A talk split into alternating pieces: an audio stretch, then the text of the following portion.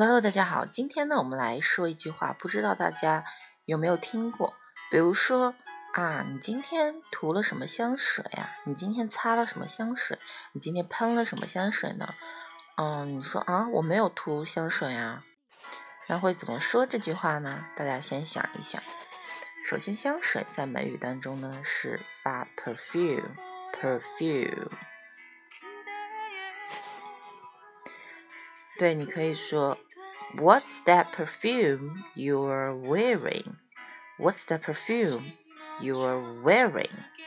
你用的是哪种香水？呃，I'm not wearing perfume. 啊，我没有用香水。大家注意到了吗？这个动词用的是 wear，W E A R，wear，wearing。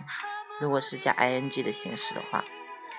那如果没有用香水，然后我会觉得，嗯，我明明闻起来很香啊。Are you sure? Because you smell amazing. Because you smell amazing. 你闻起来好，真的棒极了，就是闻起来好香啊，很好，这个很好闻这个味道。所以说我们要把这三句话记住了。What is that? What What is that perfume you're wearing? I'm not wearing perfume.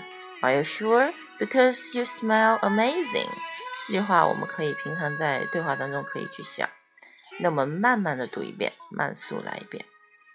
What is that perfume you're wearing? What is that perfume you're wearing? 或者是 What's that perfume you're wearing? 嗯，I'm not wearing perfume. I'm not wearing perfume. Are you sure? Because you smell amazing. Smell, smell, smell. You smell amazing.